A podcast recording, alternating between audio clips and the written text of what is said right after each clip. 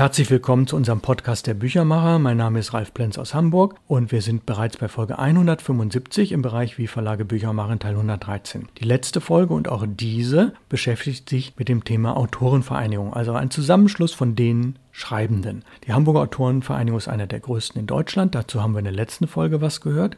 Heute im Studio neben mir ist Sabine Witt, Vorsitzende der Hamburger Autorenvereinigung. Und da die Autorenvereinigung gerade 45 Jahre Jubiläum gefeiert hat, lesen wir aus einigen Texten der Mitglieder, die sich ja genau mit dem Thema 45 Jahre HAV beschäftigen. Und Sabine Witt ist jetzt daran, einen Text zu lesen. Danach bin ich wieder dran. Wir wechseln uns ein bisschen ab. Ich lese einen Text von Laszlo Kova. Zufall, Fügung, Arno.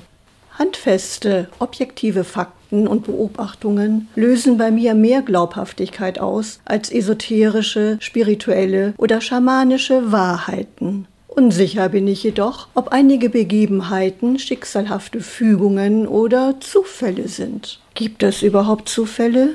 Die hohe Mathematik kann beweisen, dass pure Zufälle nicht existieren, da Zufälle eigene, beweisbare, logische und mathematische Gesetzmäßigkeiten aufweisen.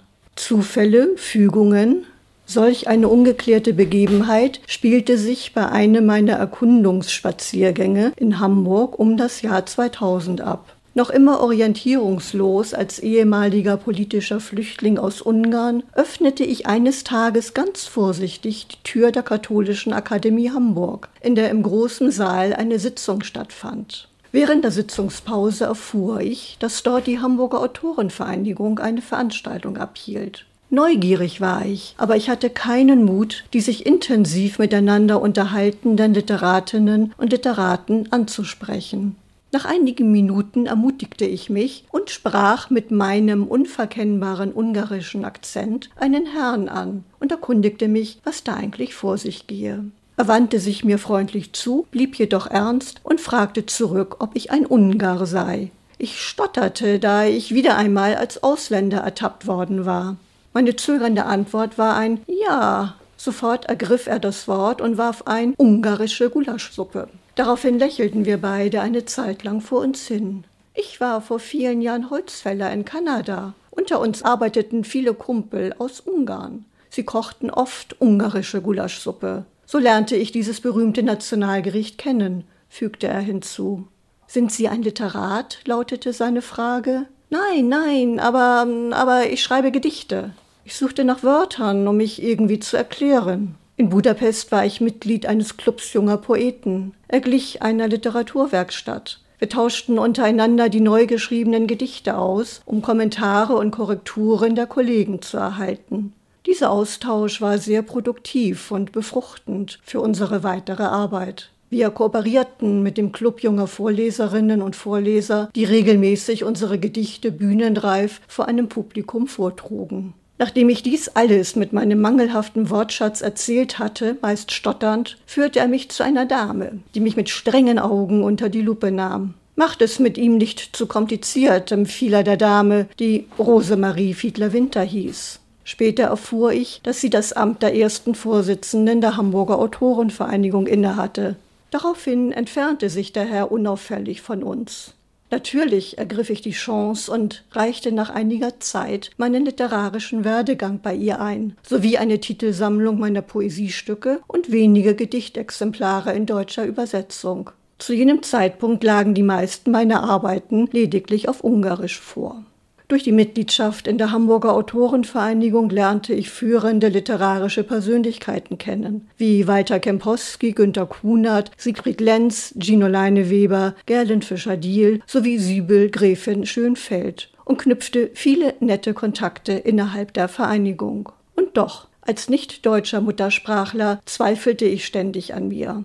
Eines Jahres zu einer damals anstehenden Weihnachtslesung der Hamburger Autorenvereinigung reichte ich eine Kurzprosa über die Nikolaus mit dem Titel Am 5. Dezember ein und durfte meine Erzählung vor den feiernden Kolleginnen und Kollegen vortragen. Der Ausdruck Lampenfieber drückt meine damalige innere Unruhe und Unsicherheit nur mangelhaft aus. Während des Vorlesens blickte ich immer wieder verstohlen zur Vorsitzenden Frau Fiedler-Winter. Anfänglich reserviert, applaudierte sie nach dem letzten meiner Sätze anerkennt. Nach dieser Weihnachtslesung wurde ich in zahlreiche Aktivitäten der Autorenvereinigung eingebunden und ich begann auch journalistisch für die Vereinigung zu arbeiten. Über Frau Fiedler-Winter schrieb ich im Jahr 2005 einen Artikel für die Auswärtige Presse Hamburg, DAP, als ihr die Kultursenatorin Dr. Dana Horakova in der Katholischen Akademie Hamburg im Namen des Bundespräsidenten das Bundesverdienstkreuz überreichte. Mit dem prominenten Schriftsteller Siegfried Lenz führte ich ein Interview für die Internetzeitung der DAP. Meine Erzählung am 5. Dezember wurde später in einer der Anthologien der Hamburger Autorenvereinigung veröffentlicht. Es folgten viele weitere. Ist all dies auf einen puren Zufall oder eine Fügung zurückzuführen? Nein, es ist nur dem freundlichen Herrn zu verdanken, der selbst über Exilerfahrung verfügte, wie ich später erfuhr, stammte er aus Ostpreußen, siedelte nach Deutschland über, ging dann einige Jahre nach Kanada, wo er hart arbeitete, bis er sich endgültig in Deutschland niederließ. Dieser freundliche Herr ist mein jetziger Kollege, der renommierte Schriftsteller Arno Surminski. Der mittlerweile auch Ehrenmitglied in der Hamburger Autorenvereinigung ist. Der nächste Text, den ich jetzt vorlese zum Thema 45 Jahre Autorenvereinigung, Hamburger Autorenvereinigung, stammt von Wolfgang Müller-Michaelis, der auch im Vorstand der Autorenvereinigung ist. Er ist betitelt mit Rosemarie Fiedler-Winter, eine Dresdnerin, die Hamburgs literarische Geltung förderte. Wer das Glück hatte, die am 5. Dezember 1922 in Dresden geborene erste Vorsitzende der Hamburger Autorenvereinigung ein Stück des Lebensweges begleiten zu dürfen, erliegt noch in der Erinnerung dem Charme und der Grandezza dieser wirkungsmächtigen Frau, die die inspirierende Anstiftung eines Homme de Lettres mit der bewegenden Kraft des Homo Politicus in ihrer Person verband. Wie so oft spielte auch in der Gründungsgeschichte unserer Autorenvereinigung, in der Rosemarie Fiedler-Winter bereits eine tragende Rolle spielte, der Zufall eine weichenstellende Rolle. Nicht in Hamburg, sondern in Berlin erblickte die HAV ihr Lebenslicht, wie Gino Leineweber in einem historischen Abriss berichtete.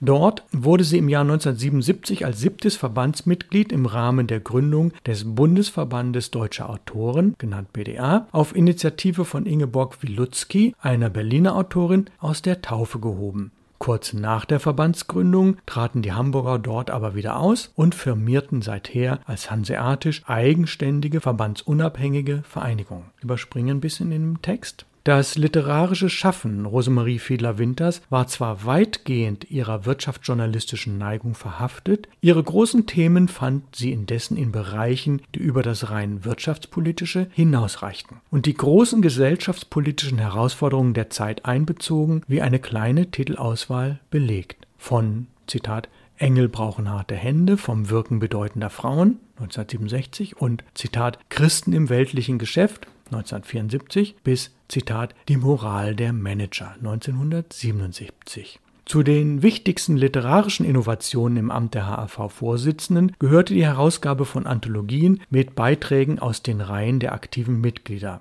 Auch die Veranstaltungen von literarischen Salons, bei denen Mitte der 80er Jahre Autoren von Weltruf wie Alberto Moravia und Margaret Atwood zu Gast waren, gingen auf sie zurück. Zu den Höhepunkten ihrer Amtszeit gehörten die legendären Literaturreisen quer durch Europa zu Orten, die in der europäischen Literaturgeschichte eine besondere Rolle gespielt haben, wie St. Petersburg, wo Wladimir Putin als damaliger Bürgermeister mit involviert war. Dann Wien, Budapest, Nidden, Kurische Nährung, die später auch nach Städten wie Sevilla, Dublin und Dresden fortgeführt wurden. In meiner Vaterstadt Dresden, wohin es mich nach der Wende beruflich verschlagen hatte, traf ich Rosemarie zusammen mit Gerlind Fischer-Diel und ihrem Lebensgefährten, unserem Vorzeige-Bestseller-Autor Gabriel Laub. Anfang der 90er Jahre in unvergesslich geselligen Runden in Wackerbarts Keller. Im Gedenken an unsere erste Vorsitzende bleibt vor allem ihre gewinnende Art und offene Herzlichkeit in Erinnerung.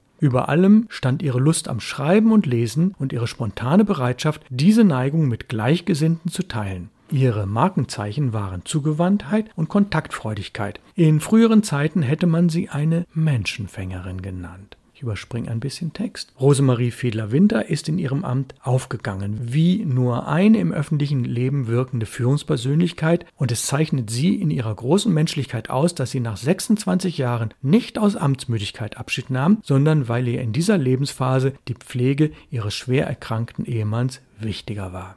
Mit dieser Entscheidung war aber zugleich das Problem entstanden, eine Nachfolgerin oder einen Nachfolger zu finden. Meine über 50 Jahre geführten Tagebücher weisen für das Jahr 2003 von Anfang Januar bis Ende August eine vorher und nachher nicht gekannte Dichte an Telefonaten mit nur einer Person zu nur einem Thema aus. Rosemarie hatte sich in den Kopf gesetzt, dass ich ihr im Amt nachfolgen sollte. Ihren Wunsch konnte ich aber beim besten Willen nicht erfüllen, da ich nach meiner Rückkehr aus Dresden zwei mich voll in Anspruch nehmende Aufgaben bei der Stiftung St. Michaelis und in der von Helmut Schmidt gegründeten Nationalstiftung übernommen hatte. Guter Rat war teuer. Und so sann ich in meiner Bedrängnis nach einer Möglichkeit, zum Ausgleich für meine Absage etwas Gleichwertiges anzubieten. Für meine Idee, unserer Autorenvereinigung einen markant ausgestatteten Literaturpreis zu stiften, gewannen Rosemarie und ich schließlich das mir befreundete Mäzenaten-Ehepaar, die späteren Hamburger Ehrenbürger Hannelore und Helmut Greve und als unsere Vorsitzende schließlich bei der Lesung 300 Jahre St. Petersburg und die Deutschen am 10. September 2003 zu meiner großen Erleichterung auch noch verkünden konnte, dass sich Gino Leineweber nach langer Bedenkzeit bereit erklärt hatte, ihr Nachfolger zu werden, war die Freude groß. Und so konnte der Amtswechsel in einer Feierstunde am 10. November desselben Jahres in der Katholischen Akademie bei gehobener Stimmung über die Bühne gehen. Unser Altmitglied Siegfried Lenz, der im darauffolgenden Jahr erster Preisträger des Hannelore Greve Literaturpreises der Hamburger Autorenvereinigung werden sollte, hielt die Laudatio auf unsere nun neue Ehrenvorsitzende. 13 Jahre sollten ihr nach der Verabschiedung und dem Geschenk einer Reisespende aus dem Mitgliederkreis auf unseren schönen Stern, Zitat Helmut Thielicke, noch verbleiben. Im gesegneten Alter von 90 Jahren ist Rosemarie Fiedler-Winter am 19. November 2012 verstorben. Ich lese jetzt den Text Ich will hier ja nicht alleine leben von Maren Schönfeld. Auf dem antiken Konsolentisch stand ein Bild von Walter Kempowski mit einer Teetasse in der Hand. Neben dem Bild eine Kerze, die Hildegard Kempowski immer dann anzündete, wenn sie im Teepavillon saß vor sich den Buchständer auf dem runden Tisch und mit einem Buch wie das von Lutz Hage steht, in dem sich Texte wie die lakonischen Gedichte Kempowskis und die Lyriktheorie Benz finden. Dass sie nur noch lesen möchte, sagte sie manchmal. Und in den Garten schauen. Der Ausblick in die großen Büsche, das Vogelhaus vor dem Fenster, die große Freude, die Vögel zu beobachten. Aber Dazu war nicht viel Zeit im Haus Kreinhob, in dem sich Literaturinteressierte und Schreibende begegnen können. Walter Kempowski hat es selbst geplant und sich darüber genauso viele Gedanken gemacht wie über jeden seiner Romane. Draußen am Zaun im Schaukasten wurde zum spontanen Klingeln eingeladen. Die vordere Tür war nicht abgeschlossen. Unversehens stand man im Flur der Hausherrin gegenüber, die gern mal eine Szene aus einem Kempowski-Roman ansprach. Aus welchem war das noch gleich? Gäste wurden durch das ganze Haus geführt, sahen keine museale Welt, sondern das aktuelle Lebensumfeld dieser Frau, die nicht zum Thema machte, wobei man sie gerade gestört hatte. Was haben Sie denn von Kempowski gelesen? Da hingen Familienbilder an der Tür, die Wäsche wehte neben dem Hühnergehege im Wind. Gäste durften Bücher aus den Regalen nehmen, wenn sie versprachen, sie wieder richtig einzuordnen. Ob man hier mal übernachten möchte? Kommen Sie doch mal für eine Woche oder zwei. Dafür ist das Haus doch da, sagte Frau Kempowski resolut. Ich will hier ja nicht alleine leben. Alles, was ich bin, bin ich durch Walter, antwortete sie auf die Frage, wo sie eigentlich stand neben dem Schriftsteller. Und ich hatte ja überhaupt keine Ahnung. Das könnte man für Understatement halten, wenn man weiß, was sie las, womit sie sich beschäftigte, was für ein wacher, zeitgenössischer Geist sie war. Aber es war kein Understatement, sondern passte zu einem Menschen, dem jede Selbstdarstellung fernlag.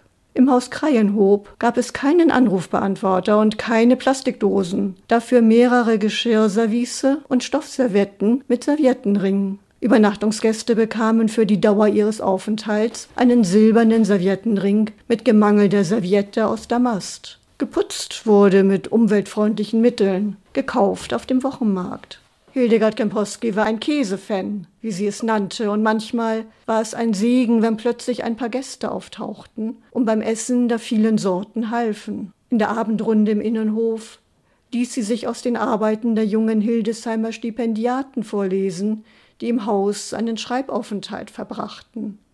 Ihrer Miene waren weder Miss noch Gehfallen abzulesen. Sie sagte nicht viel, fragte manchmal etwas, aber alle merkten an ihrer Konzentration, dass sie genau im Thema war. Die Gäste vertieften sich in ein lebhaftes Gespräch und vergaßen dabei die Gastgeberin, bis diese unvermittelt aufstand. Ich gehe jetzt ins Bett. Gute Nacht. Es war stimmig, dann beisammen zu bleiben, während sie oben unter dem Dach im kleinsten Zimmer des Hauses schlief. Genauso war es mit Walter Kempowski bei den Seminaren gewesen.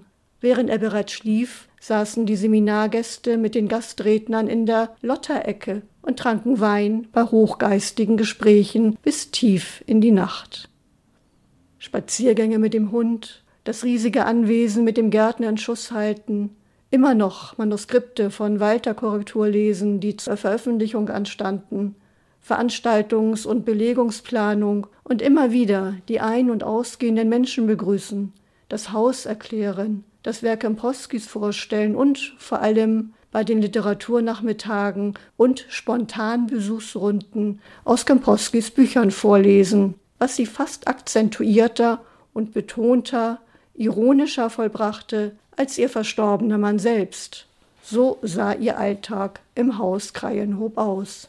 Sie konnte auch unwirsch werden, auf Distanz gehen, eine barsche Antwort geben, zum Beispiel, wenn Leute gar nichts von Kempowski kannten oder nervende Fragen stellten wie, wer denn hier Staub wischt bei dem ganzen Glas. Ob sie auch schreibe, wurde sie gefragt. Na, das fehlte ja noch, war ihre Antwort. Früher war sie im Hintergrund dieser Organisation Kreienhob mit Kempowskis Literaturseminaren gewesen, wenn 70 Gäste kamen. Nach Walter Kempowskis Tod war sie die Hauptperson und wollte es nicht sein.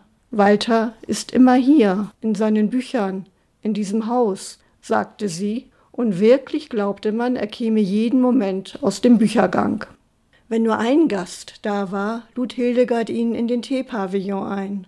Zu zweit konnte man sich mit ihr in vielfältigen Gesprächen verlieren, verquatschen, wie sie sagte starker schwarzer Tee in der silbernen Kanne, Kluntjes und Sahne mit Löffel im Kännchen, vor dem Fenster die Vögel im Vogelhaus, das Licht wurde langsam dämmerig. Plötzlich sagte sie, Punkt, nun machen wir Pause und ich gehe mit dem Hund.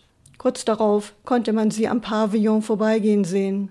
Sie lernte Gedichte auswendig, um sie auf ihren Spaziergängen herzusagen. Auf dem Beistelltisch im Pavillon lag das Buch, in dem sie gerade las, oder ein Manuskript. Ich habe in den Jahren 1999 und 2000 an zwei Seminare mit Walter Kempowski teilgenommen.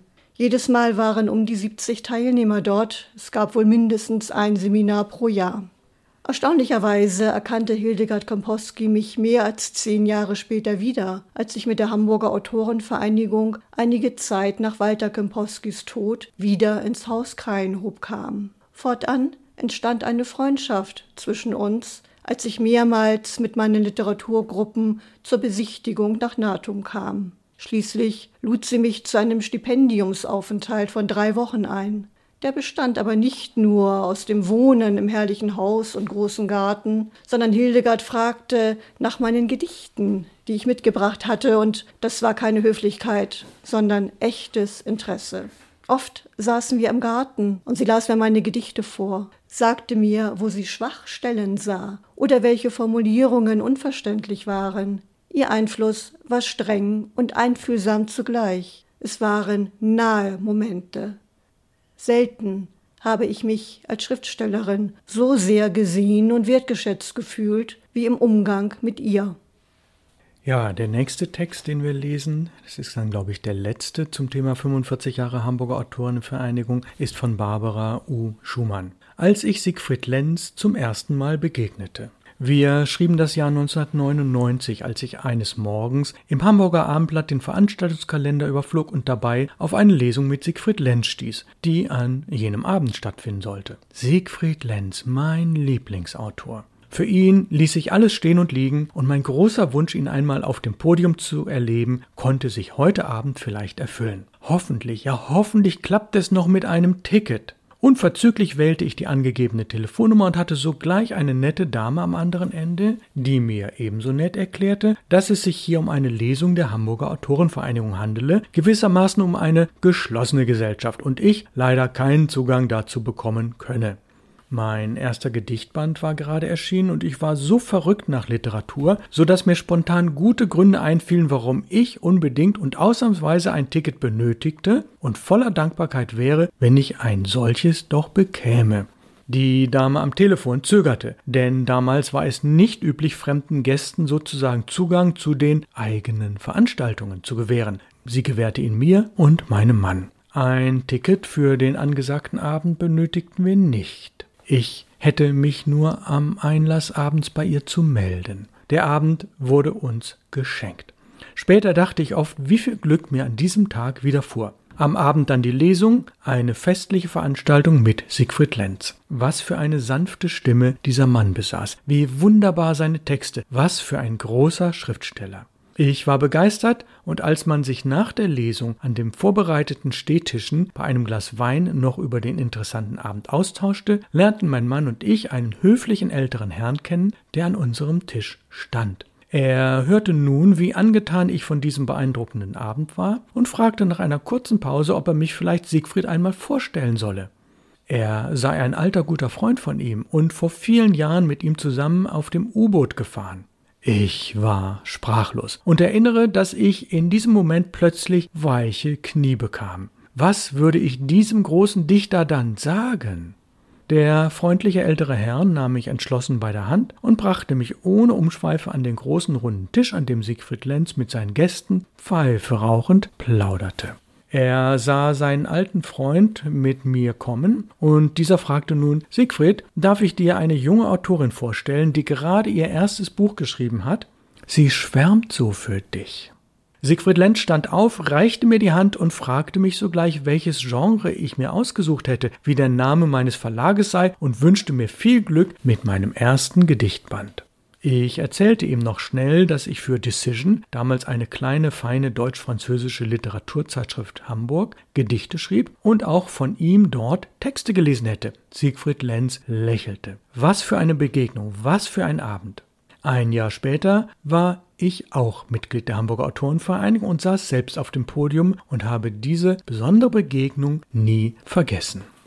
Ja, dieser Podcast war ein klein bisschen länger. Es galt etwas zu feiern, nämlich 45 Jahre Hamburger Autorenvereinigung. Ich bedanke mich herzlich fürs Zuhören, fürs Durchhalten. Ich hoffe, Sie haben diese Texte genossen, die aus verschiedener Sichtweise, verschiedener Feder beleuchtet haben, was in der Hamburger Autorenvereinigung in diesen 45 Jahren passiert ist. Nächste Woche kommt der Podcast Nummer 176 im Bereich Wie Verlage Bücher machen, Teil 114. Ich bedanke mich fürs Zuhören. Kommen Sie gut durch die Woche. Bis dann. Auf Wiederhören. Ihr Ralf Plenz aus Hamburg, der Büchermacher.